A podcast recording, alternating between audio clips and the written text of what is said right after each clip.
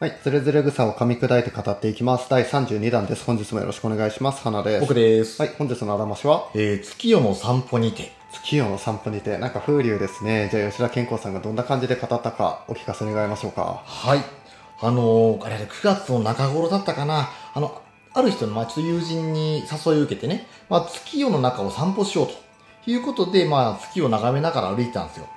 で、途中でね、まあちょっとその友人が一つ用事を思い出して、まああるお家に入ってたんだったのね。で、そのお家ってのが、まあ別にあの特に豪華な感じでもなくて、まあ本当に自然のままある感じなのかな。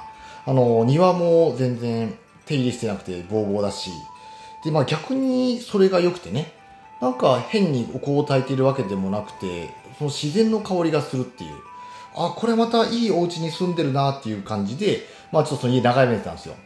で、しばらくするとね、まあその友人はちょっとその、まあ女主人に、まあ女主人だったんだけど、に送られて帰っていったんだよね。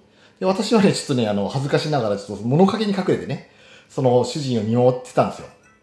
そうするとね、まあその女性、まあ主人がね、まあずっと、あの、私の友人を見送った後も月を眺めてってるんだよね。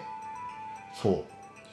ああ、まあ普通だったらなんか人を送ったらすぐピシャって戸を閉めて家の中に入っていくのに、あ、この人はなんかその送り出した後も月を楽しんでるわと。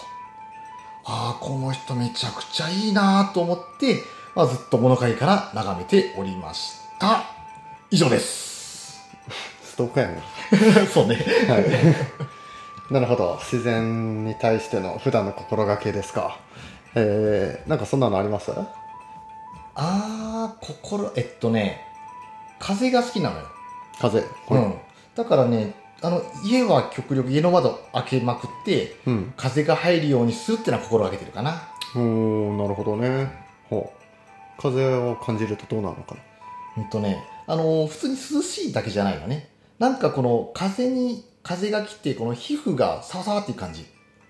あの感じがすごくたまらなくいい。おー、気分的には？もう、あー爽やかだ。あ、爽やか。そう、めっちゃ癒されるわって。あ、癒し。えー、なるほどね。うん。いいですね、風。確かに気持ちもんね、そういう風とかね。ああ、はい、ありがとうございます。はい、ちょっと学びの方ですけども、えっ、と、結局、ひどっかの回でも言っちゃったんですけども、人は自然の一部ですよね。なんだかんだで言っても。なので、あの、やっぱり自然の中にいると、人は、まあ、ちゃんちゃんと自然の動物に帰れると思うんですよ。まあ別に帰ったところで理性を失うわけじゃないんですけどもね。